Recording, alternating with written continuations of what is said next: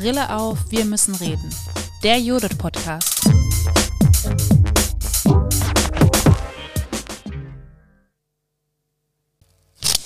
Unternehmen sind wirklich wenig adressiert von BNE-Aktionen. Und dass dann auf einmal ein halbes Jahr später das in der Schule stattfindet, weil die Schülerinnen und Schüler das in die Hand genommen haben. Und das ist dann für uns natürlich so das coolste Zeichen von, ah, cool, es hat tatsächlich auch einen nachhaltigen Effekt. Ich kann mich nicht hinstellen und sagen, hallo, wir machen Demokratiebildung und wir machen BNE, liebes Unternehmen, wollt ihr uns haben? Die wissen überhaupt nicht warum. Aber wir haben natürlich da auch Abgrenzungsdiskussionen, auch im Team. Ja, wie weit gehen wir damit? Würden wir jetzt für alle Unternehmen arbeiten? Für welchen Preis etc. pp.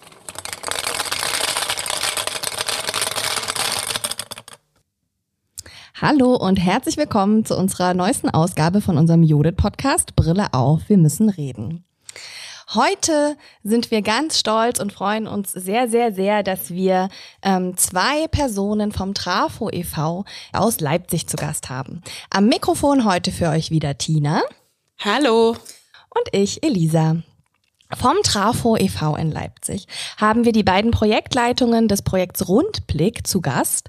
Und Rundblick ist ein Modellprojekt, das den Herausforderungen der modernen Arbeitswelt mit der Vermittlung demokratischer Handlungs- und nachhaltigkeitsorientierter Gestaltungskompetenzen am Arbeitsplatz begegnet. So auf der Homepage geschrieben des Trafo e.V.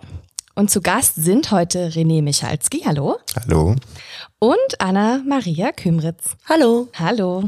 Euch beide würde ich zu Beginn den HörerInnen kurz vorstellen und dann starten wir schon in unser Gespräch. Sehr gern, vielen Dank. René Michalski haut gern auf die Pauke. und äh, das überall da, wo es ihn gerade hin verschlägt. Der promovierte Soziologe beschäftigt sich vor allen Dingen mit den Themen der Nachhaltigkeit und Organisationsprozessen von kleinen und mittelgroßen Unternehmen. Bildung ist nicht das Vermitteln von Informationen und Inhalten, sondern das Miteinander aushandeln, sagt er. Dass dafür Kommunikation wichtig ist, hat er in knapp zehn Jahren interkultureller Arbeit im In- und Ausland gelernt. Von Haus aus Musikwissenschaftlerin ist Anna-Maria Kümritz. Und ähm, sie war erst im Radio tätig, was ja super passend ist, mhm. dass du heute bei uns hier im Podcast bist. Endlich mal Profis dabei. Und später hat Anna-Maria in der Geflüchtetenhilfe gearbeitet. Seit einiger Zeit ist sie nun als Bildnerin zu den Themen Flucht und Migration unterwegs. Und weil man hier des Öfteren vor der Herausforderung steht, wirklich alle Teilnehmenden einzubeziehen und hören zu wollen, hat sie mit Bezhafter, also einem Konzept für Demokratielernen, eine Möglichkeit gesucht und gefunden, auch die leisen Menschen in der Gruppe zu Wort kommen zu lassen. Mit Trafo-Projekten möchte sie nun also demokratische Strukturen nicht nur in der Gesellschaft, sondern auch im Alltag möglichst vieler Menschen verankern. Herzlich willkommen nochmal, ihr beide. Vielen lieben Dank. Vielen Dank, dass du die beiden so schön vorgestellt hast. Und ihr wisst es ja, dass wir im Podcast immer nach Themen suchen, die für die nonformale politische Bildung in Sachsen spannend sein könnten. Und die beiden sind heute da, weil wir über ein ganz aktuelles und ich glaube fast immer größer werdendes Thema in Sachsen für die politische Bildung sprechen wollen, nämlich über Bildung für nachhaltige Entwicklung. Und naja, ich glaube, es ist wichtig, aber noch nicht alle Menschen bei uns in dem Bereich wissen genau, was damit eigentlich gemeint ist. Und wir dachten, wenn wir mit diesem Thema einsteigen, vielleicht könnt ihr uns am Anfang noch mal einen Einblick geben, was für euch eigentlich Bildung für nachhaltige Entwicklung, oft wird es auch BNE abgekürzt, eigentlich bedeutet, was es eigentlich ist. Das ist wirklich eine, relativ große Frage, muss man sagen. Äh, es gibt keine wirkliche Definition, äh, gängige, würde ich sagen, was BNE ist. Also es gibt natürlich verschiedene Konzepte vom äh, BMBF, von anderen Organisationen, Institutionen, die hier die politischen Ordnungsmittel äh, zur Verfügung stellen. Äh, OECD, SDGs seien da genannt, also die Sustainable Development Goals, auf die sich die äh, UN-Gemeinschaft geeinigt hat. Da kann man ruhig mal nachlesen. der englische Begriff müsste Education for Sustainable Development sein, also ESD. Äh, unter dem Stichwort kriegt man schon was raus. Es gibt allerdings in Deutschland zumindest die großen, äh, naja, sag ich mal, die Diskussion, was der Unterschied zum Beispiel zum globalen Lernen ist, äh, ein Konzept oder ein Ansatz, der eher vom Bundesministerium für wirtschaftliche Zusammenarbeit äh, verfolgt wird, wo es noch mehr um die Zusammenhänge in einer globalisierten Welt gibt. Äh, bei BNE könnte man sagen, BNE ist das, was der Umsetzung dieser äh, SDGs, dieser Entwicklungs-, Nachhaltigkeitsentwicklungsziele dient, ja, von denen es halt 17 Stück gibt. Und könnte man sagen, alles das, was in einem Workshop dieser Erreichung oder dieser Annäherung an diese SDGs dient, könnte BNE sein. So, das ist erstmal relativ viel.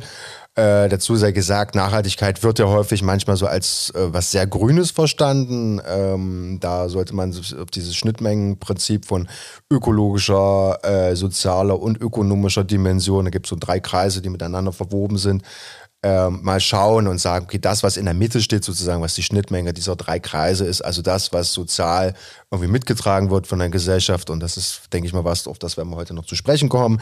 Äh, ökonomisch heißt dann einerseits, äh, gibt es die Ressourcen, die dazu äh, zur Verfügung gestellt werden könnte natürlich aber auch bedeuten, trägt das die Wirtschaft vielleicht als großer Akteursbereich mit, beziehungsweise äh, häufig auch damit verbunden, braucht es nicht vielleicht ein Umdenken von der wirtschaftlichen Seite dann halt her. Und last but not least halt diese ökologische Dimension, obwohl man da auch fragen könnte, geht es dann jetzt eher um den kleinen Dorfteich um die Ecke oder geht es dann um die großen äh, Sachen CO CO2, ähm, ähm, Ressourcen generell weltweit, äh, Umweltgerechtigkeit spielt zum Beispiel dann auch wiederum ein Thema. Dann gibt es natürlich auch die Schnittmengen zwischen zwei von diesen Dimensionen, aber das vielleicht mal erstmal als Framing.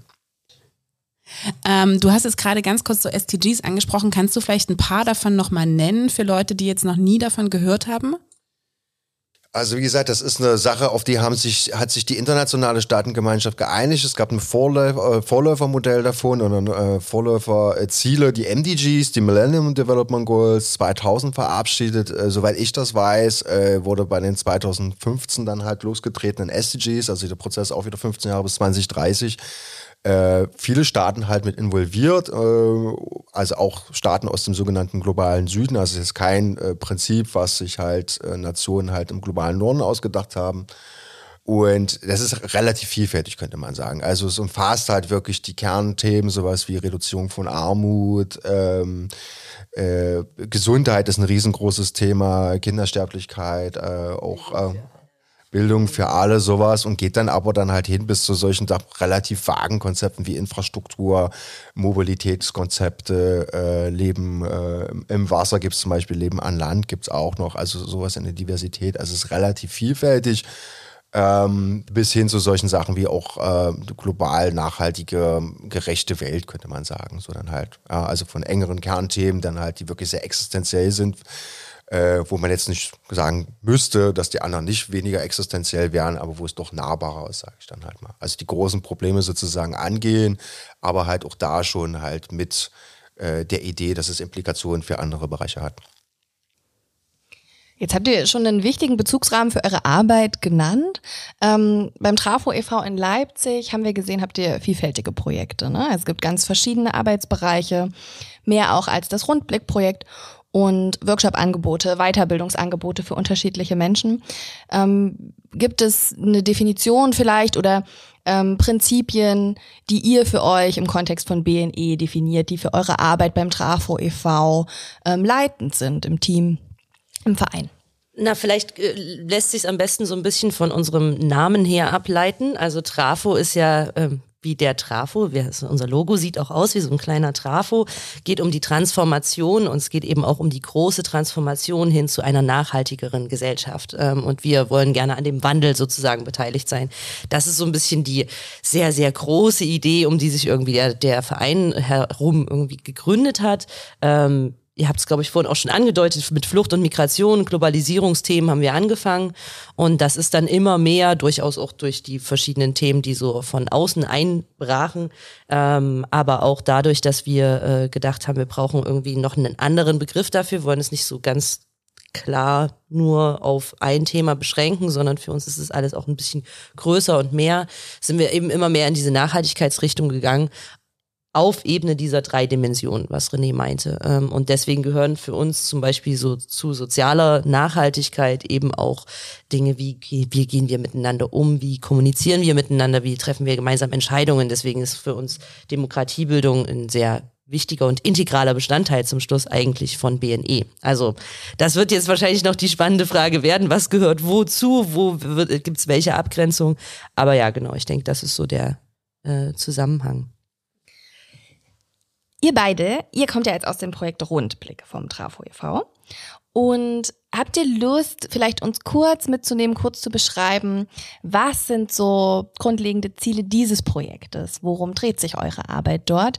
Ähm, Gibt es vielleicht so drei Sachen, die ihr mit den HörerInnen teilen wollt? Drei Sachen. Okay, ähm, Versuchen wir es vielleicht mal historisch zu sehen, ähm, wie wir angefangen haben, BNE, also äh, Bildung für nachhaltige Entwicklung, an, an Gruppen heranzuführen, die in Berufskontexten stehen, Berufs-, äh, also Schülerinnen aus äh, berufsbildenden Schulen. Und für uns war es bloß eine logische Weiterentwicklung, auch auf die Ausbildungsunternehmen zuzugehen und zu sagen, okay, wir versuchen halt auch mit denen zusammen was zu entwickeln. Hier vielleicht, also das ist der erste Punkt, vielleicht der zweite ist, Unternehmen sind wirklich wenig adressiert von BNE-Aktionen, weil ja häufig Unternehmen mit Wirtschaft assoziiert werden und Wirtschaft ist vielleicht auch erstmal per se für viele BNE-Akteure der äh, oder der Aktionskreis oder Akteurskreis, der eher auf der Seite steht, die das verursachen, womit wir jetzt Probleme haben. Also CO2 rauchende Schornsteine, denkt man dann vielleicht irgendwie da dran. Ähm, deswegen gibt es da wenig ja, Motivation, äh, auf solche äh, Akteure zuzugehen. Es gibt Vorbehalte, denke ich, auf beiden Seiten. Das haben wir schon mitbekommen dann halt. Aber unsere Idee ist einfach zu sagen, okay, wenn wir von der großen Transformation reden, äh, was ja Anna jetzt gerade eben schon beschrieben hat, müssen wir diesen Akteursbereich einfach mitnehmen. So. Und vielleicht noch der dritte Punkt, der für uns wichtig ist. Äh, unser Projekt hat ja als Zielregion Mitteldeutschland. Da gibt's vergleichbar wenig Projekte, die überhaupt in den Bereich gehen. Es gibt in den alten Bundesländern schon auch ein stärkeres Bewusstsein, auch bei Unternehmen würde ich vorsichtig jetzt sagen, also um Himmels Willen, äh, das kann man jetzt nicht generalisieren, aber aus unserer Zusammenarbeit, auch aus unserer Netzwerkarbeit wissen wir, dass es einfach auch äh, Akteure gibt, die da etabliert sind. Also auch bei den Kammern gibt es ein ganz anderes Bewusstsein. Äh, es gibt Programme, Projekte, wie dort halt Unternehmen unterstützt werden können. Und äh, vielleicht die vierte Sache, es ist ein Pilotprojekt, das muss man auch sagen. Ja, also die Erfahrungen, die wir dort sammeln jetzt gerade, sind wichtig, aber auch unser Prinzip, dass wir das nach außen geben wollen. Also wir wollen auch andere daran teilhaben lassen, versuchen das auch nach außen zu strahlen und werden das halt hoffentlich dann auch weiterentwickeln können. Ja, wunderbar, dass ihr dann in unserem Podcast zu Gast seid, weil an den Erfahrungen sind wir natürlich auch total interessiert, die ihr da gemacht habt und eure Lernmomente, die ihr euch äh, eingepackt habt. Ja, aber das passt eigentlich wunderbar, dass wir an dem Punkt vielleicht mal rein hören in eure Arbeit. Und zwar haben wir ja noch gar nicht so lange in unserem Podcast eine neue Rubrik. Und die heißt Sound of Work. Und da spielen unsere GästInnen kleine Sounds ab, die sie gesammelt haben, die sie mitgebracht haben von ihrer alltäglichen Arbeit. Ähm, und wir sind ganz gespannt, was ihr beide mitgebracht habt. Ja, was liegt denn hier Schönes? Äh, also ich habe. Ich würde ich es gar nicht erst anmoderieren. Ich würde es versuchen, dass also ihr müsst ihr müsst raten, was es für ein Geräusch ist. Mhm, okay. Vielleicht seht ihr es jetzt auch, ist ein bisschen fies. Aber, aber die HörerInnen müssen herausfinden, was es für ein Geräusch ist. Kann man jetzt da anrufen, wenn man dann möchte. genau, dafür gewinnt man auch das, was ich gerade in der Hand habe. Äh, genau, also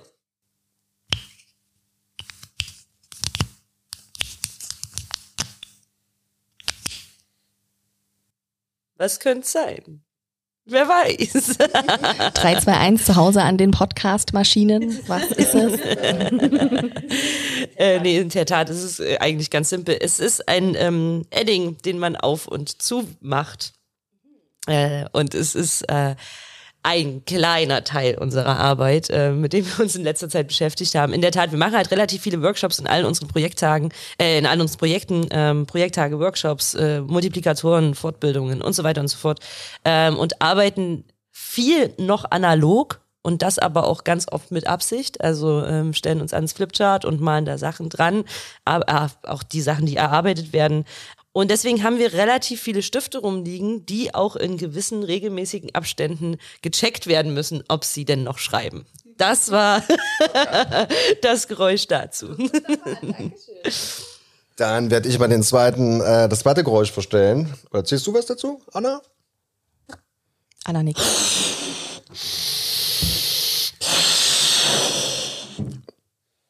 Warte. Du kannst doch dieses nervige Geräusch machen. Genau.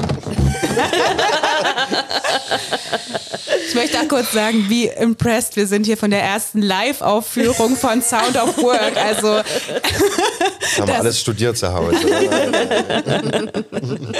Äh, nee, ja, also Luftballons spielen lustigerweise auch eine relativ große Rolle, ähm, weil wir tatsächlich, egal mit welcher Zielgruppe, egal welches Alter auch unsere Zielgruppe hat, das reicht so, sagen wir mal grob von 13, 14-Jährigen bis 65, 70-Jährigen, so, also je nachdem, in welchen Kontexten wir halt unterwegs sind. Und eigentlich ist aber egal, mit welcher Gruppe wir arbeiten, wenn es um so kleine Energizer und Warm-ups geht, dann bringen wir gerne Luftballons mit ähm, und haben da so ein Spiel, ist, glaube ich, kennen bestimmt auch viele politische Bildner in ähm, so Luftballonrennen. Ähm, und das macht tatsächlich eigentlich immer großen Spaß. wie funktioniert das Luftballonrennen? Ähm, äh, es, es sind zwei Luftballons im, Umf also im ähm, Umlauf und es wird aber immer über zwei Menschen hinweg der Luftballon weitergegeben und da gibt es dann so ein kleines Wettrennen draus und auf einmal wird es ganz furchtbar laut und alle sind ganz aufgeregt, weil sie dann doch gewinnen wollen, obwohl sie 40 sind und lange nicht mehr mit dem Ball gespielt haben.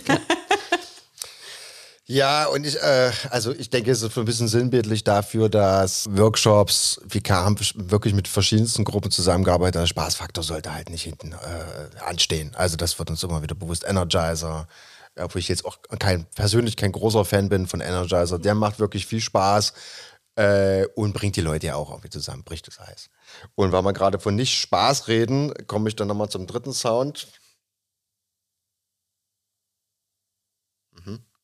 Jetzt geht's.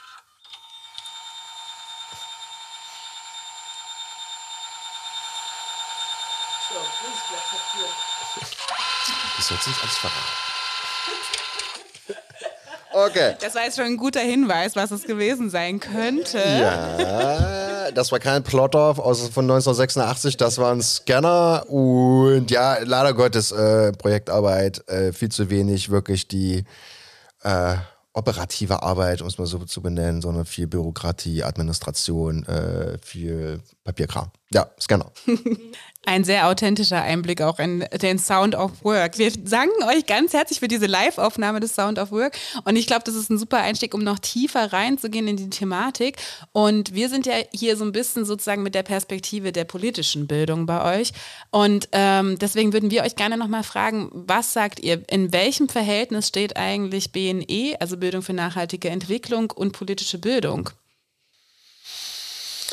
Na gut, also ich bin ja nur nicht der politische Bildner an sich, von daher ähm, ist für mich BNE auf jeden Fall unter dem Dach der politischen Bildung halt äh, mit zu werten ähm, oder zu sehen, würde ich jetzt erstmal sagen, neben ganz vielen anderen äh, Bemühungen, die es da gibt, ob das nur Antidiskriminierungsarbeit ist, ob das äh, vielleicht auch ökologische Bildung ist, äh, es dient ja irgendwie der Umsetzung von, was ich habe es vorhin angedeutet, von Zielen, äh, auf die wir uns geeinigt haben, äh, wo, denke ich mal, die Gesellschaft auch mittragen würde. Das sieht man ja jetzt auch gerade, dass es da Bemühungen gibt. Aber, und jetzt kommt das große Ausrufezeichen, auf was haben wir uns da eigentlich da geeinigt? Dann halt, äh, für uns wird momentan gerade Nachhaltigkeit zu einem der Reizthemen oder sage ich mal, ein Thema, was ein Gegenstand ist für politische Debatten an denen sich halt ganz verschiedene Phänomene zeigen, Zugänge, Ressourcen, äh, Privilegien. Äh, man mag ja nur an Deutschland denken, wer hat dann überhaupt die Möglichkeit, Punkt, Punkt, Punkt etwas zu tun.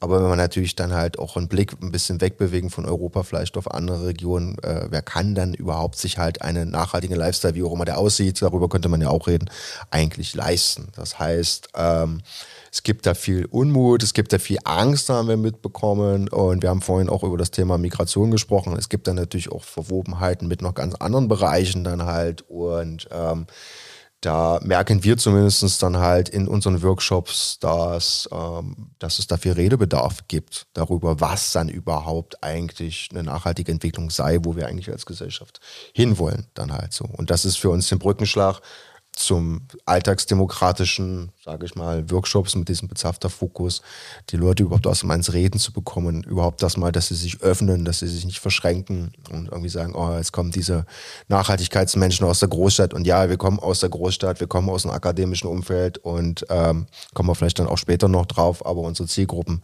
sind halt einfach äh, jedenfalls versuchen wir das, schwer erreichte Zielgruppen, ländliche Regionen, berufsbildende Schulen, wo jetzt nicht immer jeden Tag politische Bildungsworkshops stattfinden, wie vielleicht eher in Großstädten, in äh, Gymnasien oder in Universitäten. Und auch die, sage ich mal, die Erfahrung der Auseinandersetzung mit anderen Inhalten, mit anderen Personen, aber halt auch allein die Formate, die wir anbieten, ja, also weg von Frontalunterricht hin zu, wir setzen uns mal in den Schulkreis und ähm, reden einfach mal, wir diskutieren, wir lassen das auch zu, dass, dass Leute diskutieren, ist, glaube ich, äh, ja, das ist für uns politische Bildungsarbeit. Ja, in der Tat. Also ich kann da tatsächlich nur zustimmen. Ähm, für den, zu dem großen Komplex gehört für mich, also zumindest war das ja auch damals unser Einstieg gewesen, ähm, eben auch die entwicklungspolitische Inlandsarbeit. Ähm, und das sagt ja auch der Name schon. Und ich finde, das ist in der Tat, wenn, wenn wir so arbeiten, wie wir das denken, ähm, kann ich, kriege ich das alles nicht auseinander zum Schluss. Also mir fällt es zumindest sehr, sehr schwer, das irgendwie auseinander zu denken, weil spätestens mit einem entsprechenden globalen Nord-Süd-Bezug, den wir auch in unseren Workshops mit drin haben, wo wir uns wirklich angucken, okay, was macht denn unser Handeln mit Menschen in anderen Weltregionen etc. pp. Ist das entwicklungspolitische Bildungsarbeit, ist es politische Bildungsarbeit und es ist ähm, wenig voneinander trennbar. Also ich finde, Demokratiebildung und BNE kriegst du nicht auseinander. Und ähm, wenn ihr das jetzt so sagt, ich würde auch sagen, ne, von den Themen, das hat man ja schon gemerkt, als ihr das am Anfang auch vorgestellt habt, dann fühlt sich politische Bildung, glaube ich, auch schnell angesprochen irgendwie, ne? Also weil das jetzt Themen sind, die tatsächlich ja auch schon länger ähm, dabei sind. Und was würdet ihr aber sagen, was bringt BNE vielleicht so auch als neuen Aspekt oder auch vielleicht als neuen Anspruch, als neue Herausforderung und Anforderungen an politische Bildung mit. Ihr habt es jetzt angesprochen, dass ihr auch zum Beispiel, und das befürworte ich sehr und da stimme ich sehr zu, ne, also sehr wenige politische Bildungsangebote richten sich in ländliche Regionen, richten sich zum Beispiel auch an berufsbildende Schulen. Ich habe vorher auch an einem Projekt gearbeitet, was sich genau mit berufsbildenden Schulen auseinandergesetzt hat und wo das ein ganz klarer Befund war, dass diese Zielgruppe viel zu wenig adressiert wird. Und ich finde, das sind so Aspekte, die ihr schon so ein bisschen angeteasert habt, aber wirklich eben die Frage, was bringt BNE vielleicht an neuen Anspruch, an neuen Anforderungen an die politische Bildung mit? Also darf ich Du darfst jetzt anfangen. ähm, ich finde, das ist aber ein sehr, sehr wichtiger Punkt. Ich finde, BNE bringt eben genau bei diesen auch schwer erreichten Zielgruppen auf einmal noch eine andere eine andere Herangehensweise mit. Also es gibt ein Thema, was nicht nur in Schule akut ist, sondern eben auch am Arbeitsplatz, in dem Teams akut ist. Ähm, es ist, äh, wie soll ich sagen, ein anderer Anker sozusagen für politische Bildungsarbeit, auch ein, wenn man es so will, anderes Verkaufsargument dafür, ähm, würde ich sagen. Also ich finde, das ist so das Erste, was mir dabei auffällt. Ähm, Herausforderung ist, finde ich, in der Tat, weil es einfach ein sehr gesetztes Thema sein kann oder besetztes Thema ist, ähm, das ein großes Obachtszeichen hin zu sowas wie Katastrophenpädagogik oder der erhobene Zeigefinger hin zu wenn wir jetzt nicht alle handeln, dann sterben wir morgen. Wenn wir so in die Klassen reingehen würden, könnten wir auch gleich auf der Türschwelle wieder umkehren. Also das funktioniert halt nicht. Also das ist schon eine große Herausforderung, das auch hm, anders zu verkaufen. Ja, du sprachst jetzt gerade den Beutelsbacher Konsens an. Es ist definitiv schwierig, ähm, Fakten darzustellen, ohne dass die überwältigend wirken. Und man, äh, häufig ist es immer noch, oder ich sage mal, in den letzten Jahren hat sich, glaube ich, ein bisschen verändert, wie der, der Erfahrungswert oder auch der, das Wissen um aktuelle, also nennen wir es einfach mal im Namen, zum Beispiel Klimawandelprozesse oder sowas halt läuft. Da gab es vor Jahren vielleicht noch eher, ich glaube ich nicht, jetzt ist das Bewusstsein schon da. Aber für uns, äh, wir haben einen Workshop gemacht äh, letztes Jahr beim Weltweit Wissen. Das ist so, eine, so ein bundesdeutsches Format, wo sich Akteure aus der BNE-Szene treffen. Ähm, da ist es uns selber erst bewusst geworden, wo wir das erste Mal versucht haben, auch explizit diese beiden Sachen nochmal in einem Workshop zu verbinden. Oder vorletztes Jahr, ich weiß nicht mehr genau. Auf jeden Fall, äh, die Brisanz besteht darin, dass es ein also ich denke, alle Themen, die wir in der politischen Bildungsarbeit besprechen, sind brisant, definitiv. Es geht immer darum, dass wir als Gesellschaft uns weiterentwickeln sollten. Aber bei der Nachhaltigkeit schwimmt uns einfach die Zeit weg. Und es steht halt auf der einen Seite, wir müssen eigentlich besser jetzt als morgen handeln und auf der anderen Seite müssen wir aber irgendwie dahin kommen, dass wir als Gesellschaft dann den gleichen Plan haben dann halt so. Und ich glaube, andernfalls, ja, kennen alle die Worst-Case-Szenario, muss ich jetzt nicht aussprechen dann halt, aber ich würde sagen, das ist eine Brisanz, die bei dem Gegenstand BNE nochmal oben drauf kommt. Es läuft einfach die Zeit weg und wir müssen jetzt drüber reden. Und dann sehen wir aber, dass wir noch, noch nicht mal verstanden haben oder, oder gemappt haben, was dann halt irgendwie in der Gesellschaft eigentlich für unterschiedliche Bedürfnisse, Ideen halt bestehen. Und die Gefahr ist ganz groß, dass wir gewisse Bereiche einfach ausschließen, dann halt mundtot machen. Und das können wir uns einfach nicht leisten, weil wenn wir diese Nachhaltigkeit umsetzen wollen und diese große Transformation, müssen wir einfach alle mitnehmen. Es kann nicht sein, dass irgendwann der Punkt kommt, wo wir sagen, von der Politik von oben, wir müssen es jetzt verordnen, ansonsten geht jetzt überhaupt nichts mehr. Und da sehen wir eine ganz große Gefahr. Und ich denke, das wird ein Thema werden. Und das sieht man ja jetzt schon an den aktuellen Debatten wo wirklich sehr, sehr drastischer Protest und dann auch einen krassen, drastischen Gegenprotest, der häufig gewaltsam ist, äh, eskaliert, wo auch äh, gewisse staatliche Prinzipien einfach ausgehebelt werden mit der Ansage, wir müssen jetzt irgendwie handeln, wir sind unter Zugzwang. Äh, das ist noch nicht antizipiert, es wird noch nicht genügend besprochen, würde ich sagen, dann halt. Ich habe jetzt ganz viel ähm, Sachen gehört, wie brisante, gesellschaftlich brisante Themen, ähm, nicht mit dem erhobenen Zeigefinger kommen und wenn möglich alle mitnehmen. Und das erscheint mir auch eine große Herausforderung zu sein und es würde mich total interessieren, welche Ansätze ihr nutzt oder welche Lernmomente ihr hattet, wo ihr gemerkt habt, ah, okay, damit schaffen wir das oder damit beginnen wir da ranzukommen. Welche Erfahrungen habt ihr da in der Praxis gemacht? Ich würde mal anfangen, ich denke, Anna dann noch ergänzen, weil ich habe für den anderen Träger 2015 angefangen mit Workshops in BNE. Das war gerade die sogenannte äh, Geflüchtetenkrise, mit der Erzieherin zusammenzuarbeiten, Migration als Schwerpunkt. Ähm, das erste große Learning war, das ist ein Raum, wo sich Leute Platz schaffen wollen, wo die emotional einfach mal gehört werden wollen. Also, äh, und vor allem nicht nur von den Schülerinnen, sondern von den Lehrern. Das war damals wirklich, die riefen bei uns an, sagten, kommt bitte zu uns, wir können das gerade nicht stemmen, wir wissen nicht, die Diskurse, wir können hier nicht beherrschen, da kommen zu viele Sachen. Also, das war so ein bisschen fast so ein bisschen Feuerlöscherprinzip. Da haben wir dann auch irgendwann gesagt, nee, sorry, das machen wir nicht. Also, wir können auch nicht an einem Tag irgendwie eine Gruppe halt befrieden oder äh, viele Vorurteile nehmen. Nein, das kann auch nicht unser Anspruch sein. Äh, der nächste große, also das war erstmal die Idee, der Kommen-Emotionen, die sind da, das müssen wir auch auf dem Schirm haben. Das zweite große Learning war für uns, ähm, ich also ich persönlich komme so ein bisschen aus dem äh, Bereich Entwicklungszusammenarbeit, also auch in der Auslandsarbeit, äh, sowas wie Needs Analysis, also Bedarfsanalysen durchzuführen, also sehr stark dran zu sein, was die Gruppe eigentlich will. Also nicht, dass wir uns überlegen, was die bräuchten, sondern halt wirklich äh, das aktiv mit den Gruppen zu entwickeln. Wir haben mit der Schulleitung viel geredet, wir haben versucht, die Schülerinnen im Vorfeld irgendwie zu, ähm, zu erreichen, was dann eigentlich ihre Erwartungen sind dann halt. Der dritte große Bereich war, äh, die Referentin, unsere Trainerin darauf vorzubereiten. Wir arbeiten in BNE-Projekten auch mit Menschen zusammen, die Migrationshintergründe oder Erfahrungen haben. Ähm, das ist unter Umständen eine herausfordernde Geschichte, wenn man acht Stunden dort steht, vielleicht nicht unbedingt C2 äh, sprachmäßig halt Deutsch versteht, sondern eher B2 oder C1 und dann eine Gruppe vielleicht auch, wie gesagt, einen da vorne halt anspricht als Person, also als Stellvertreter einer Gruppe. Das ist selten passiert, aber man hat manchmal schon auch so äh, Spannungen erlebt. Und da unsere Trainingen hinreichend vorzubereiten, würde ich sagen. Und das ist, sind äh, Punkte, die wir immer noch so fahren. Also Bedarfsanalyse definitiv, Partizipation der Gruppe, Offenheit in unseren Konzepten auch. Also nicht so ein, wir haben einen Plan, den wir unbedingt durchziehen wollen, dann halt und wie gesagt, ja, Trainerin betreuen. Genau, und methodisch ist es tatsächlich, ähm, wir wollen versuchen, Handlungsoptionen deutlich zu machen. Also wir kommen dort eben nicht rein und sagen so, wenn eigentlich ist schon alles vorbei. Wir brauchen uns eigentlich gar keine Mühe mehr geben, ähm, sondern es geht wirklich darum, die Leute irgendwie ins Handeln zu kriegen. Und das fängt halt je nach Zielgruppe in der Tat damit an, erstmal rauszufinden, ich habe überhaupt selber einen Wert, ich weiß überhaupt selber, was ich kann, ich weiß, wie ich das in Gruppe einsetzen kann, ich weiß, dass die Gruppe mir vielleicht sogar dabei helfen kann, meine Kompetenzen irgendwie zu erkennen. Das ist so die Grundbasis. Dann, wie können wir dann zusammen Projekte entwickeln und wie können wir die dann auch noch umsetzen?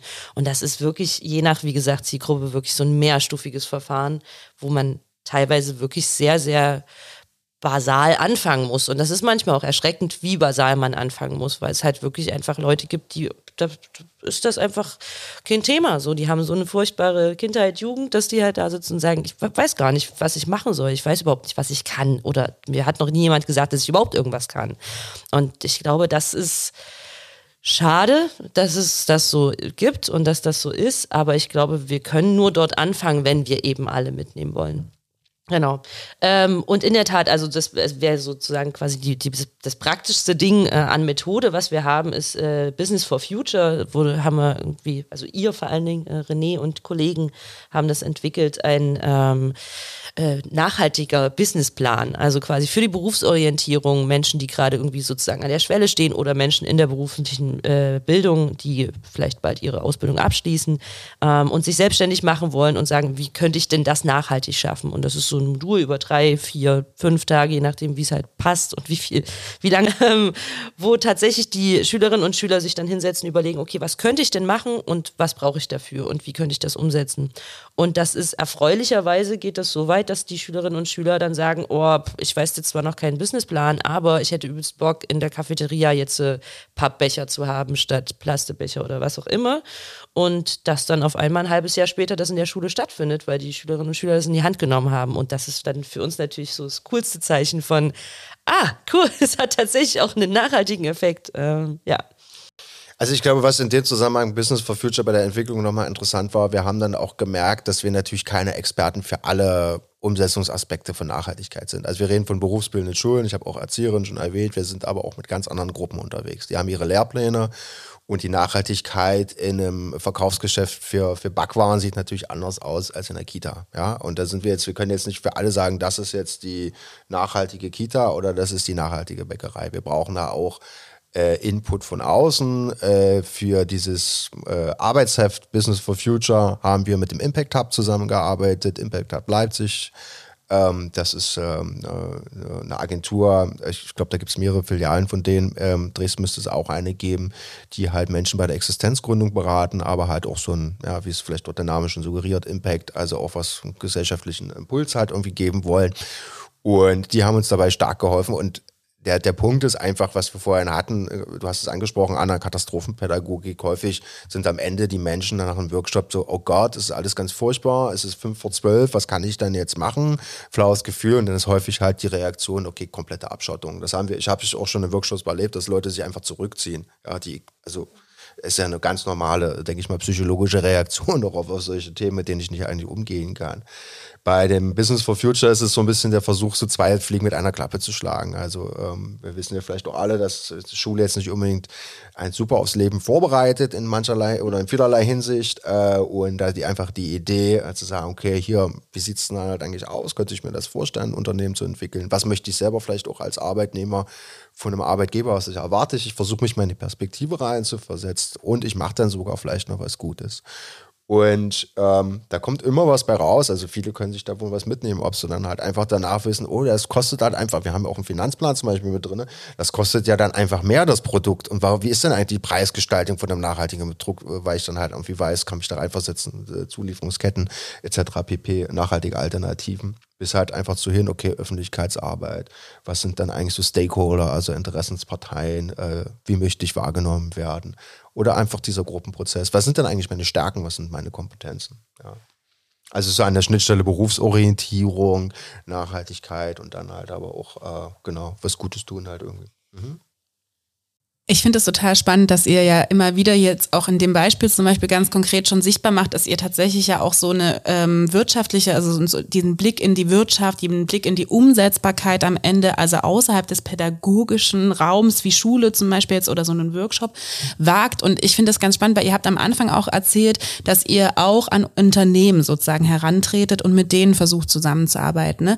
Könnt ihr davon ein bisschen was erzählen? Weil ich glaube, das ist für viele politische Bildner ein ganz, ganz neues Land. Also ich würde auch sagen, zum Beispiel für mich, ich bin sehr, sehr gespannt, was ihr davon erzählt. Wie geht ihr da vor? Was habt ihr da für Formate? Wie arbeitet ihr mit denen zusammen? Was merkt ihr da? Wo stoßt ihr auf Herausforderungen? Und was habt ihr vielleicht auch schon gelernt, was man sozusagen ähm, von euch heute so beim Zuhören sich mal abschauen könnte? Also ich glaube, die Antwort könnte ungefähr jetzt eine Stunde dauern in etwa. ähm, also vielleicht von vorne angefangen. Ähm, das ist ein Modellprojekt im Rahmen einer Richtlinie, die ganz besonders schön heißt von der Bundeszentrale für politische Bildung. Es ist nämlich äh, aufsuchende politische Bildungsarbeit für berufsaktive Zielgruppen. Ähm, was will uns das Ganze sagen? Eigentlich haben wenig politische BildnerInnen inklusive uns ähm, jetzt vielleicht ein bisschen mehr Ahnung, wie wir an so eine Zielgruppe rankommen können. Ähm, und deswegen versuchen wir möglichst einer breiten Masse irgendwie Geld zu geben, damit man mal irgendwie erforschen kann, wie kriegen wir, wie kommen wir da überhaupt hin, wie geht das überhaupt? Weil das ist ja natürlich das große Problem. Wir haben nach, äh, nach Schule hört es dann langsam auf mit äh, eben formalen Kontexten, wo irgendwie Menschen zusammenkommen, vielleicht auch verschiedenster Couleur. Ähm, und genau deswegen ähm, machen, haben wir gesagt, okay, wir versuchen das mal. Und es ist, es ist tatsächlich auch ein, ein Stück weit gerade im ersten Jahr ein Experiment gewesen. Dazu sei gesagt, dass wir jetzt gerade ähm, angefangen haben, das zweite, den zweiten Zyklus zu beginnen. Also yay, wir haben die zweite Förderrunde bekommen. genau, das erste Jahr was kein Jahr war, was zehn Monate war. Also wirklich ein sehr, sehr überschaubarer ähm, Zeitraum. Ähm, den haben wir wirklich vor allen Dingen genutzt, um zu sagen, wir machen erstmal eine Bedarfsanalyse. Wir setzen uns erstmal hin und gucken erstmal, natürlich erstmal in unserem eigenen Netzwerk, was haben wir da für Leute, die natürlich ja selber auch in Arbeit sind, wie ist, funktioniert das bei denen in der Firma, aber natürlich auch Projekte haben, die vielleicht schon so ansatzweise eben zum Beispiel über Ausbildungsbetriebe oder so in so eine Richtung gehen, ähm, haben versucht mit Kammern zu sprechen, eben mit Innungen und so weiter und so fort, um so ein bisschen mal ein Gefühl dazu zu bekommen. Ähm, wir haben mit Gewerkschaften gesprochen, die ja auch innerhalb von Gewerkschaften solche Projekte aufsetzen ähm, und wo es ja auch politische Bildung gibt. Genau, und haben da erstmal ein großes, langes Pamphlet drüber verfasst, was da so die Eindrücke sind. Ähm, dann haben wir, und das ist, glaube ich, ein wichtiger Punkt gewesen, ähm, und das ist natürlich auch äh, vielleicht ein Grund, warum wir heute hier sitzen, ähm, einen Beirat gegründet, was uns ganz wichtig war, eben weil das so ein neues Feld ist, wo es schwierig ist, äh, viel Wissen relativ schnell zu bündeln. Deswegen haben wir einen Beirat gegründet, äh, bestehend aus der Freiwilligen Agentur in Halle. Äh, die haben so ein ähnliches Projekt, was auch in so eine Richtung geht, genauso quasi so ein bisschen auch die Projektbrille aufhabend. Ähm, die, das Bundesinstitut für berufliche Bildung ist mit dabei, ähm, die BNE-Sparte von denen sozusagen, die sich eben darum kümmern, wie kriegen wir BNE in berufliche Bildung. Ähm, wir haben das Impact Hub dabei, von dem wir schon gesprochen haben, also diese äh, Gründer Startup-Unterstützungsplattform. und dann haben wir auch Jodit mit dabei. Und äh, genau, euch haben wir quasi auch mit Absicht äh, reingenommen. Die Agnes Scharnetzky ist bei uns mit im Beirat, äh, weil wir gesagt haben, okay, wir brauchen halt eben auch diese Demokratiebildungsbrille, weil unser Ansatz ist, wir wollen gerne Themen wie Partizipation und Nachhaltigkeit in die Unternehmen bringen. Und im besten Fall das sogar irgendwie zusammenbekommen. Genau. Äh, was wir, ich, ich fange mal an, René, du wirst ja dann noch bestimmt viel ergänzen, was wir erfahren haben in unserem ersten sehr, sehr kurzen Zyklus, ist in der Tat, dass natürlich erstmal das Framing irgendwie ein anderes sein muss. Also ich kann mich nicht hinstellen und sagen, hallo, wir machen Demokratiebildung und wir machen BNE, liebes Unternehmen, wollt ihr uns haben? Die wissen überhaupt nicht warum. Was ist, was, was soll denn das für einen Zweck haben? Für wen? So. Das heißt, wir mussten uns erstmal überlegen, wie übersetzen wir das ein Stück weit. Ähm, und da haben wir verschiedene Zielgruppen zum Schluss. Also auf der einen Seite hast du Unternehmen, die sagen, ja natürlich, wir wollen gerne nachhaltig, nachhaltiger werden, wir wollen Energie sparen, wir wollen irgendwie unsere, keine Ahnung, eine Dachbegrünung haben, wie können wir denn das machen? Was müssen wir da im, müssen wir das Team da mitnehmen, wie können wir das umsetzen und so weiter. Solche Sachen gibt's natürlich. Auf der anderen Seite gibt's aber auch einfach die, die sagen, ha, du, wir haben Fachkräftemangel, wir nehmen alles mit, was irgendwie gerade cool ist. Ähm, und dann klingt es halt vielleicht ganz nett, wenn wir sagen können, wir sind ein nachhaltiges Unternehmen, weil dann vielleicht mehr potenzielle ArbeitnehmerInnen sagen würden, ja, das ist ein gutes Unternehmen. Also es ist eine wahnsinnig spannende, große Zielgruppe. Und jetzt gerade äh, sind wir dabei, beziehungsweise genau ist noch ein neuer Kollege jetzt dazugekommen, äh, rauszufinden, wo geht die Reise hin. genau, René. René, wo geht die Reise hin? äh, genau. Also ich wollte noch mal ganz kurz ergänzen. Du hast jetzt ein bisschen Aufriss gemacht, was die unterschiedlichen Schritte waren. Also als ein, äh, als ein wichtigen Schritt würde ich auch die Auseinandersetzung mit den Referenten noch mal reinbringen. Wir haben eine relativ große Klausur äh, gehabt bei uns, zu sagen, okay, Referentin an der Schnittstelle Demokratie und BNE wie machen wir das jetzt? Also welche Formate können wir überhaupt anbieten? Also auch die Idee war, dass sie das natürlich auch umsetzen können und mittragen dann halt so. Und da kam auch von den Referenten so, okay, das ist jetzt eine andere Nummer. Das ist jetzt kein, ja, also ich meine, ganz anderer Kontext als in der Klasse oder meinetwegen auch außerschulische Bildung oder sowas dann halt. Es gab ziemlich viele Fragezeichen und die sind definitiv auch noch da. Da muss man einfach sagen, es ist nicht das Unternehmen. Ja, also es gibt tausend verschiedene Spartenbereiche. Es gibt Sachen, wo wir vielleicht eher andocken können aufgrund unserer Erfahrung. Also wir sind jetzt zum Beispiel dabei, mit einem relativ großen Träger im Bereich Kita äh, was zu machen. Wir kommen ja nur, was ich vorhin erzählte, Berufsbildung, Erzieherin. Da haben wir auch schon Erfahrungswerte, die zum Beispiel vorliegen. Aber auch, wie gesagt, die Referenten waren so ein bisschen, können wir, trauen wir das uns überhaupt zu, so eine Dynamik? Ich würde schon sagen, es gibt definitiv eine andere Forderungshaltung. Ich meine, äh, wir sind gefördert, wir nehmen aber natürlich wie bei allen äh, Workshops, die wir machen, einen Eigenanteil. Da hast du halt so ein bisschen Ownership. Die Ownership-Idee, also dass die andere Seite das mitträgt und nicht nur sagt, ah ja, kommt rein, ihr macht das dann und dann ist der Tag irgendwie dann halt irgendwie mit den Schülerinnen oder mit den Mitarbeitenden halt irgendwie voll. Die sollen ja bitte auch ein bisschen was machen und die Betreuung halt sicherstellen.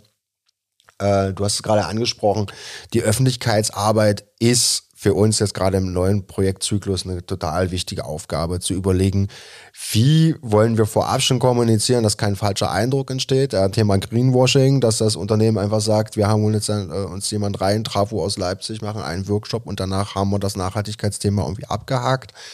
Ähm, wir wollen, wenn es geht, im Vorfeld schon kommunizieren, wie wir uns das am besten vorstellen, dass es halt vorbereitet wird, dass es nachbereitet wird, dass es ja auch einen langfristigen Effekt hätte. Wir können uns auch eine langfristige Zusammenarbeit vorstellen.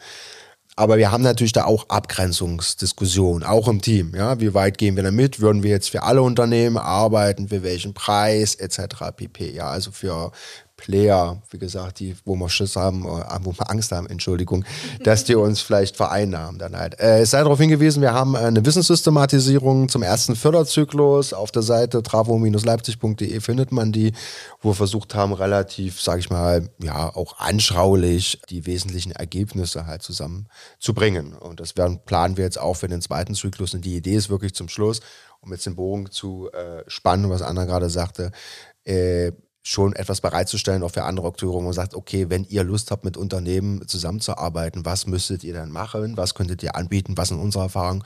Und auch im Bereich auf die Öffentlichkeitsarbeit, was funktioniert dann und was funktioniert nicht? Das verlinken wir euch auf jeden Fall auch in den Show Notes, dass ihr das ganz leicht findet.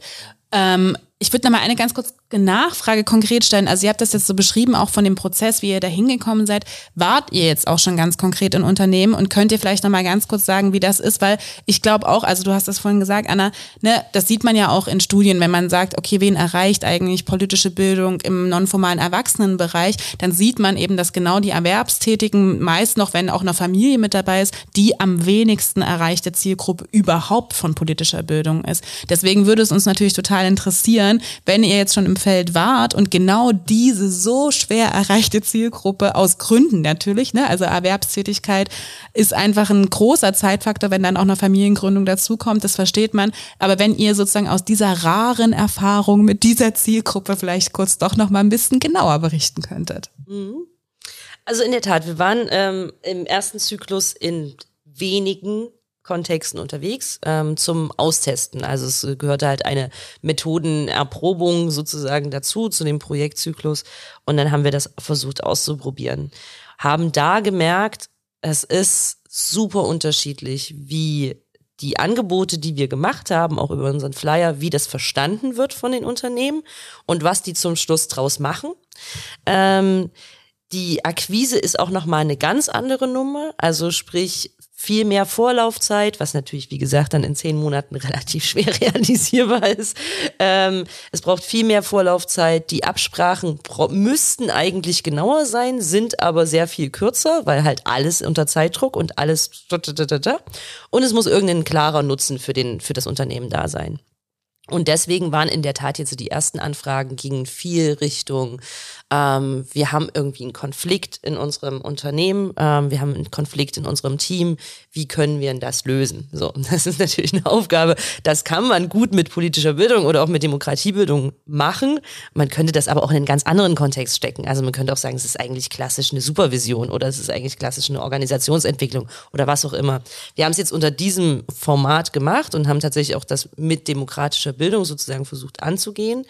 Ähm, das war insofern spannend, als das natürlich einfach eine ganz, ganz andere Zielgruppe ist, die die vor dir sitzt. Also die haben im schönsten Fall für uns noch nie irgendwie großartig in Workshops gesessen. Die sind total offen, so, kennen solche Kontexte gar nicht. Ähm, und also unsere Trainerinnen und Trainer haben tatsächlich ähm, das Beste berichtet. Also die waren wirklich positivst überrascht, wie gut es aufgenommen wurde, wie frei und offen die Leute erzählt haben, eben weil es gar nicht so ein es, es gibt nicht wie vielleicht häufig, wenn du, was ist ich, mit ähm, anderen politischen Bildnerinnen zusammenarbeitest oder ins Gymnasium, 10. Klasse nach Leipzig gehst. Es gibt nicht so ein Vor Vorbranding, sondern es ist einfach so ein relativ freier Kontext, den wir in dem Fall tatsächlich dann irgendwie für uns auslegen konnten. Aber das ist so eine Sache, wo wir, glaube ich, noch hinwollen, dass das klarer wird und deutlicher wird.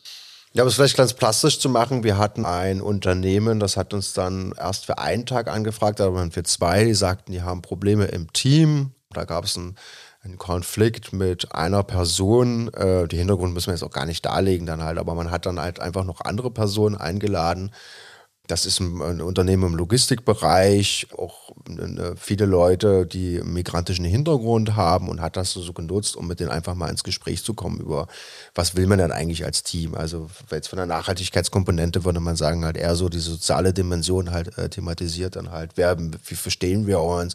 Und das wurde dann halt auch für einen offenen Gesprächsrahmen genutzt, wo dann halt auch Personen dann halt auch zum Beispiel über ihre, also Migrantinnen, Geflüchtete, auch über ihre Migrationsgeschichte oder über Fluchtgeschichte berichtet haben halt, also Perspektivübernahme. Wir haben versucht, dann, die Referenten haben das dann versucht, schon mal noch irgendwie an dieser Nachhaltigkeitsklammer dran zu hängen dann halt und da auch äh, so ein bisschen den Weg zu zeigen.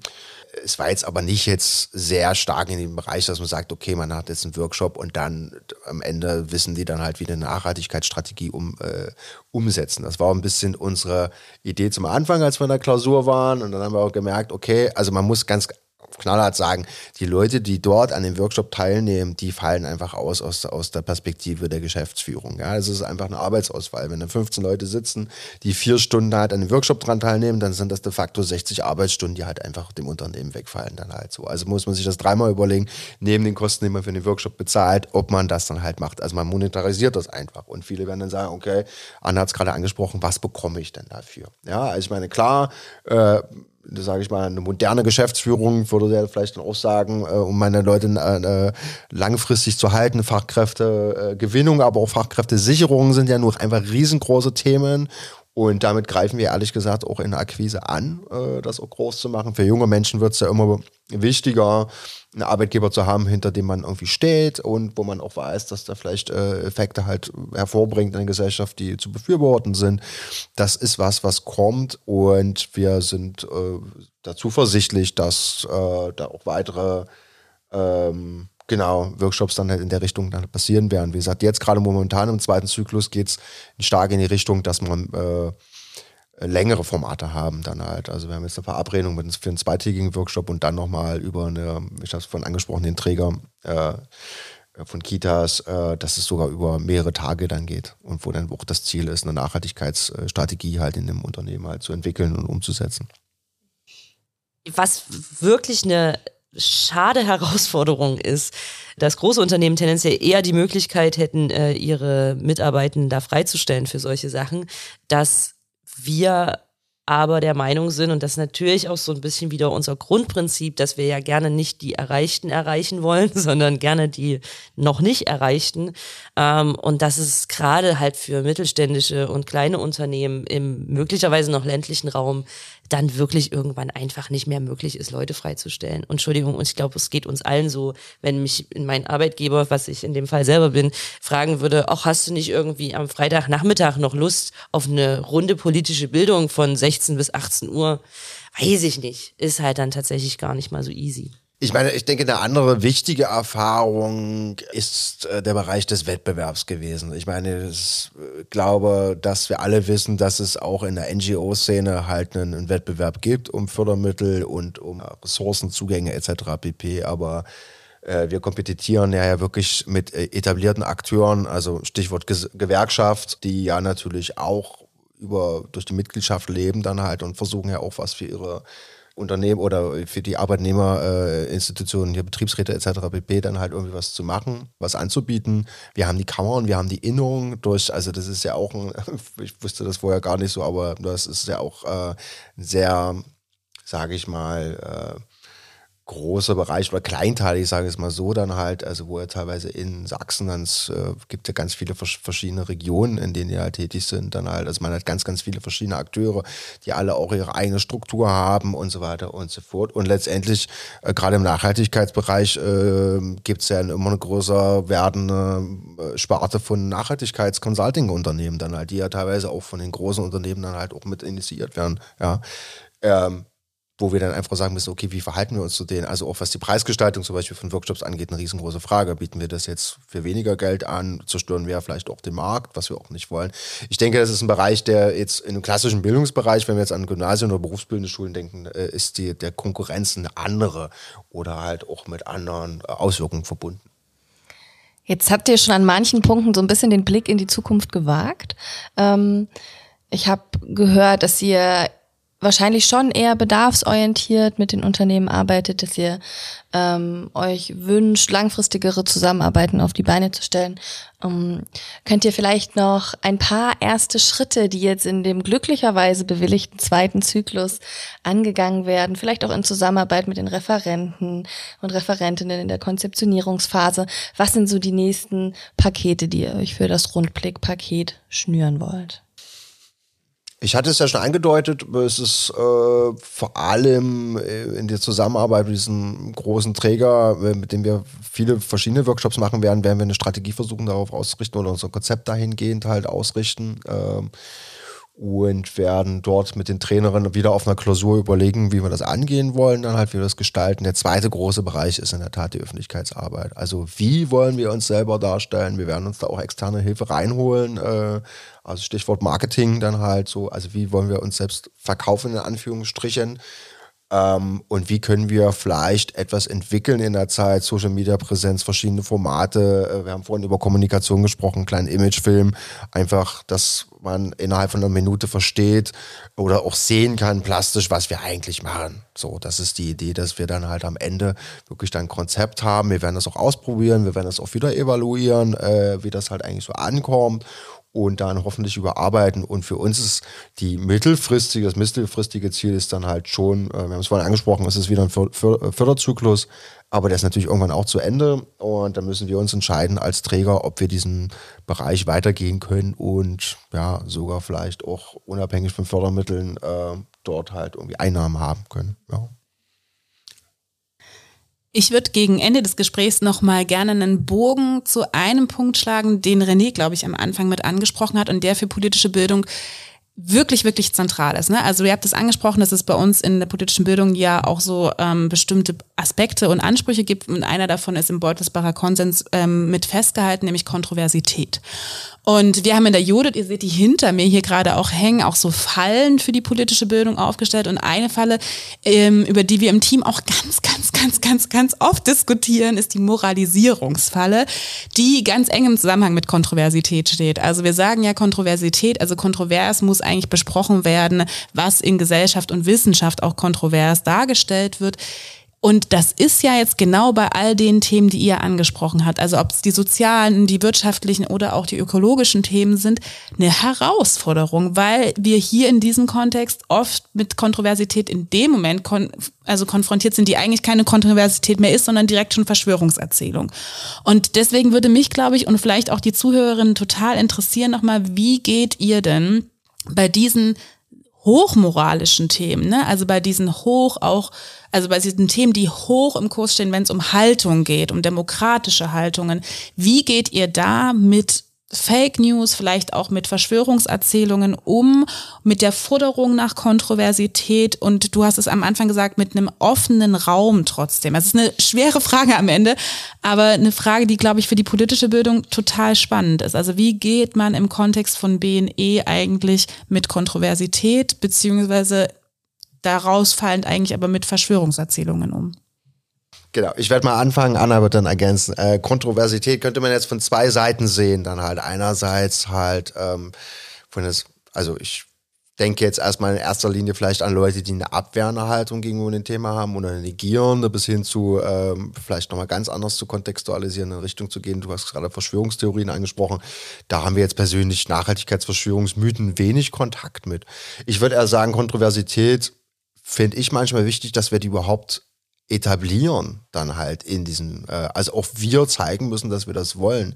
Häufig ist es so, dass dann drei Leute dort sitzen im Workshop in, in der Klasse oder, also wir reden jetzt mal wieder von berufsbildenden Schulen, von drei, mit drei Leuten redest du die ganze Zeit. Die sind aufgeklärt, die wollen das und die machen das. Und die anderen sitzen hinten und äh, gucken aus dem Fenster auf ihre Handys und ähm, schütteln irgendwie den Kopf oder was auch immer, im besten Fall schütteln sie den Kopf. Äh, die Leute dann reinzukriegen und auch zu sagen, ja, bitte redet darüber und das ist auch völlig okay, also die zu empowern. Also die Moralisierung ist bei den Leuten schon so krass fortgeschritten, dass du eigentlich, dass es nicht, gar nicht geht, dass du was gegen Nachhaltigkeit sagst. Dann halt, dann kriegst du was auf den Deckel sozusagen dann halt. Und dann musst du sagen, ja doch, also es gibt dort Unterschiede und vor allem auch wichtig, wir outen uns dann auch relativ schnell, als wir sind jetzt auch nicht die Nachhaltigkeitsvorreiter, ja. Also äh, wir essen gern auch mal Fleisch und äh, machen vielleicht auch mal eine Flugreise. Und äh, ja, also wir haben nicht auf alles eine Antwort, definitiv nicht. Und sind jetzt auch nicht die Paradebeispiele, sondern wir kommen ja mit so einem, mit so einem Ansatz rein, dass wir sagen, ja, das ist scheinbar ein Thema, was allen irgendwie auf der Seele drückt, aus welchen Gründen auch immer. Und wir wollen uns darüber unterhalten. Das ist, glaube ich, so ein bisschen äh, die Idee. Und wenn da halt jemand mit einer Studie XY kommt, von der er gehört hat, dass das nicht so und so sein soll, gut, dann müssen wir halt irgendwie mal gucken, ob man es in der Pause, dass man darauf eingeht. Aber äh, Anna sagt das immer so schön, die gibt das als erstes dann erstmal in die Gruppe rein und sagt, okay, inwiefern ist dann jetzt hier Bedarf, uns darüber zu unterhalten. Also wir wollen ja nicht so eine 1-1-Diskussion von Trainerinnen mit der, mit der Person, sondern okay, dann sagen mal die anderen was dazu. Kennt ihr das auch? Äh, wie seht ihr das? Ähm, genau. Also ich glaube, es ist wirklich der, der Rahmen, der geschaffen wird, so und wie der geschaffen wird. Und ich glaube, unsere Grundeinstellung ist schon erstmal eben, es darf alles sein. Ähm, es gibt jetzt kein richtig und falsch von unserer Seite aus. Wie gesagt, abgesehen von Menschenrechten, wäre schön, wenn wir die einhalten könnten. Ähm, aber ansonsten habe ich das Gefühl, dass eine gewisse Offenheit, eine Authentizität der TrainerInnen schon viel bewirken kann, dass wir wirklich einen Raum schaffen, wo wir genau darüber reden und wo jetzt mal ganz bezhafter Like gesprochen es eben nicht darum geht, dass wir jetzt uns Fakten gegenseitig an den Kopf hauen, sondern fragen, Warum ist denn das so? Warum fühlst du das so? Was hatten das, was sind denn da für Bedürfnisse dahinter, die nicht erfüllt werden oder so? Und dann wirklich eher über die emotionale Schiene gehen. Und in der Tat uns das bis dato immer ganz gut äh, gestanden hat, sowohl für unsere Arbeit, aber tatsächlich wir das Gefühl hatten, okay, das ist auch ein Rahmen, wo sich Leute dann irgendwie auch äußern können, trauen sich zu äußern und wo wir dann irgendwie auf einer ganz anderen Ebene drüber sprechen müssen und wo es eben gar nicht um den Zeigefinger geht. Äh, vielleicht nur als Beispiel, ich hatte auch überlegt, euch das mitzubringen. Es gibt einen sehr guten Film bei YouTube, äh, Agrarprophet, der ist, glaube ich, auch unter anderem von BMZ-Mitteln halt mitfinanziert. Äh, es ist so ein bisschen versteckte Kamera-like. Zwei äh, junge, äh, männlich gelesene Personen stehen auf einem Jahrmarkt, verkaufen Produkte und erzählen den Menschen, dass das mit Kinderarbeit gemacht worden ist und dass es da ganz viele Pestizide dran sind und dass sie die Arbeitsvorschriften nicht einhalten und so weiter und so fort. Und die Kamera hält drauf und die Leute sagen, ja, gib mir hier die Schokolade und die Bananen und so weiter und so fort. Und der Film nimmt dann zu ein bisschen an Dynamik. Der ist auch hart geschnitten, muss man auch sagen. Also wir machen dann auch Selbstkritik und sagen, okay, wo sind denn vielleicht die Leute, die denn, also es gibt dann Leute, die auch kritisch äh, was sagen, aber es ist schon sehr stark dann irgendwie, ja, gib mir noch das Stück und ich will das und ich nehme jetzt alles und kaufe, das wirst du super billig. Und dann gehen die Debatten los. Dann halt, ja, und da und häufig kommt dann, ich hätte da nicht eingekauft und so weiter und so fort. Und naja, aber vielleicht kaufst du ja trotzdem im Supermarkt ein. Da steht vielleicht nicht jemand äh, hinter der Theke und erzählt dir das so dann halt, aber letztendlich, die Sachen sind den Leuten bewusst dann halt so. Und Kommt immer sehr gut an, so, ist sehr emotional aufgeladen. Wir müssen natürlich aufpassen, dass man es dann auch nicht, dass es so ein Bashing ist, dass dann irgendwie die Leute, die sagen, ja, also ich mache das hier schon seit Ewigkeiten, dann so eine Überhöhung oder sowas. Und wie gesagt, nicht alle haben auch die Ressourcen dafür.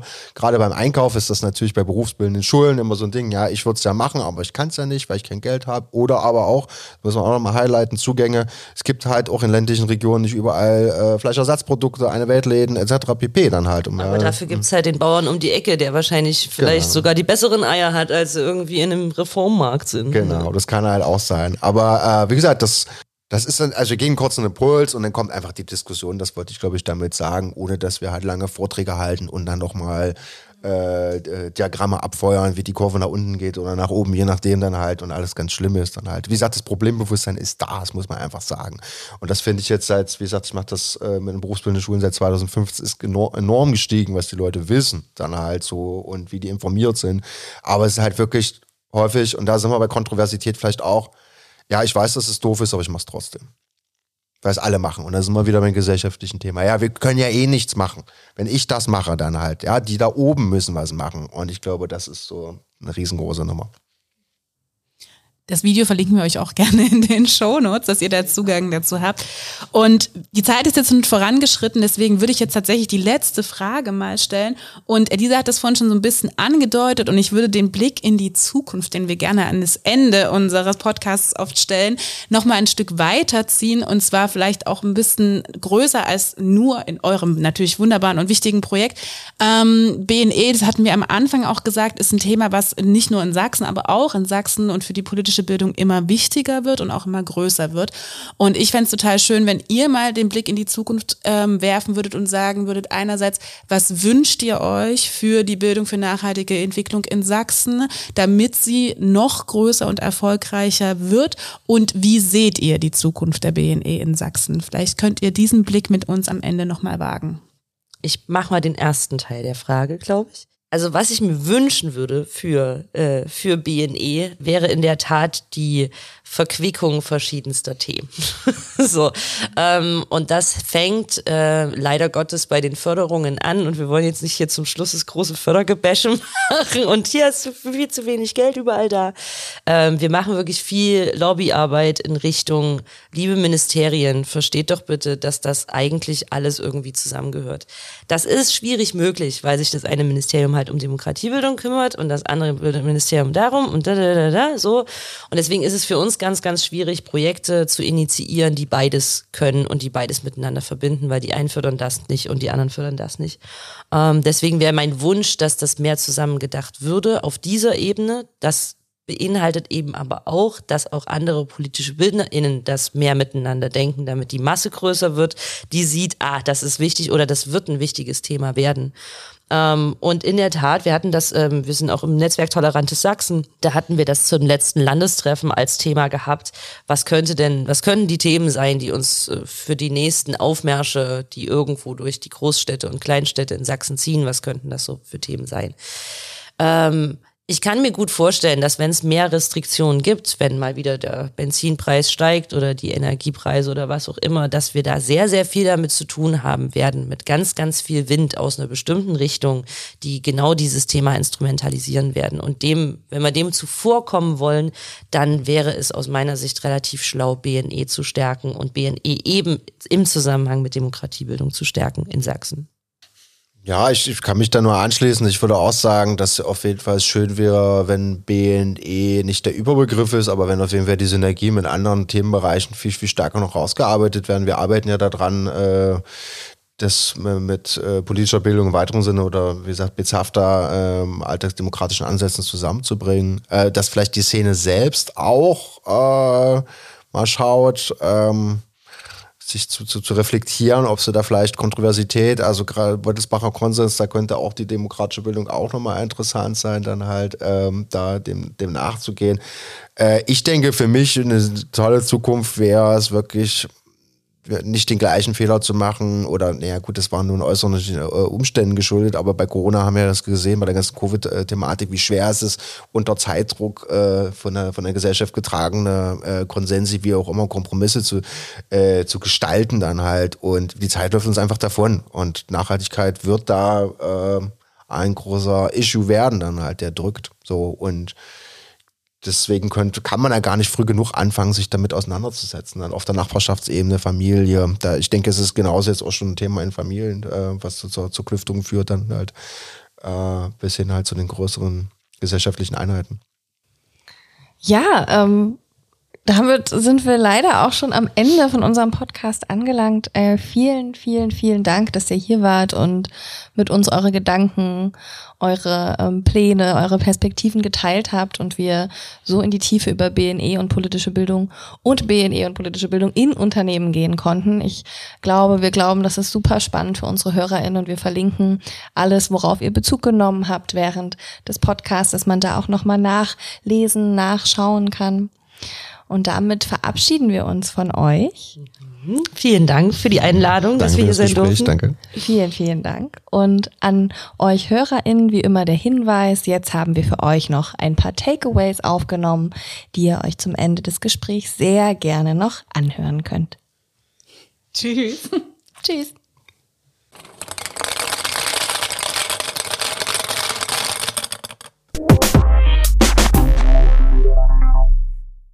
Und jetzt für euch die Judith Takeaways. Gedanke 1. Der Ansatz BNE ist besonders spannend für die politische Bildung, weil er viele verschiedene Ansätze und Ansprüche bereits verbindet. Sowohl auf einer methodisch-didaktischen Ebene von Fragen von Inklusion, Beteiligung und Zugangsformen, wie auch dem Gegenstand politischer Bildung in Form ökonomischer, sozialer und ökologischer Fragen werden hier zusammengedacht. Genau das entspricht in vielen Punkten dem Anspruch politischer Bildung. Gedanke 2. Gerade bei solchen großen Herausforderungen wie dem Klimawandel, die Angst, Überwältigung und Ohnmacht auslösen können und gleichsam einen schnellen und wichtigen gesellschaftlichen Zusammenhalt in der Sache brauchen, muss vor allem auch politische Bildung ihre Verantwortung übernehmen. Und das gilt auch auf Ebene der einzelnen Bildungsangebote. Wenn Emotionen in Veranstaltungen aufkommen, sollen diese auch ernst genommen werden. Nicht selten kämen beispielsweise nach Workshops, die den Klimawandel thematisieren, auch Ohnmachtsgefühle auf oder Befürchtungen, dass nun eh nichts mehr zu ändern sei. Ihnen auch empowernd zu begegnen stellt eine Herausforderung dar, ist aber wichtig, um TeilnehmerInnen Vertrauen in ihre eigene Gestaltungsmacht bei allen Hürden, die dieses Thema mit sich bringt, nicht zu nehmen. Gedanke 3. Jetzt geht's ans Eingemachte der politischen Bildung. Politische Bildung kontextbezogen zu den Personen und ihrem Alltag bringen. Das fällt uns schwer. Dabei bieten sich Ausbildung, Businessgründungen oder auch der Arbeitsalltag von Menschen eigentlich an. Daher haben wir heute lernen können, es ist sinnvoll, für Unternehmen Formate zu entwickeln, die firmenintern logisch und relevant sind und die politische Bildung damit verbinden. Politische Bildung in Unternehmen ist bisher selten und ein noch wenig beschriebener Arbeitsbereich. Es gibt natürlich wie auch sonst keine Rezepte, aber erste Erfahrungen.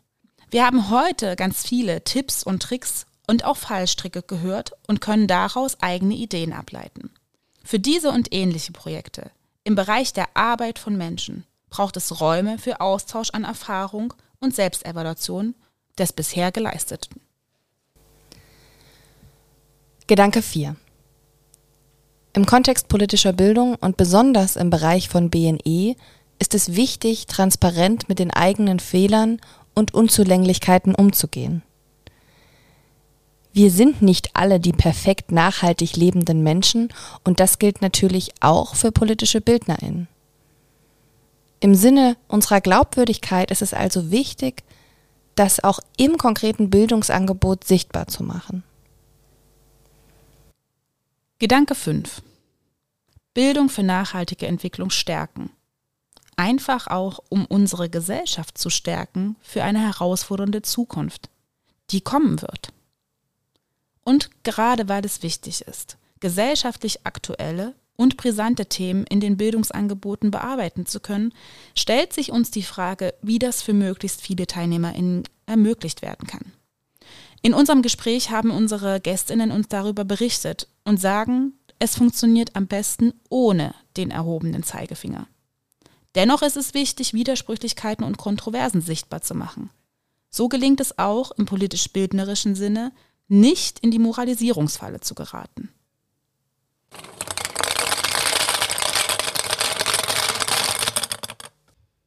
Judith Hausmitteilung. Zum Schluss starten wir noch einen kurzen Aufruf. Als Forschungseinrichtung möchten wir natürlich stetig an der Qualität unserer Angebote arbeiten. Dazu brauchen wir eure Hilfe. Es gibt dafür unter judith.de slash feedback verschiedenste Formen der Rückmeldung. Ob ein Kommentar, eine kleine Sprachnachricht oder ein persönliches Gespräch. Alles ist möglich. Wir freuen uns auf eure Rückmeldung und die Möglichkeit, uns gemeinsam mit euch so immer weiterzuentwickeln.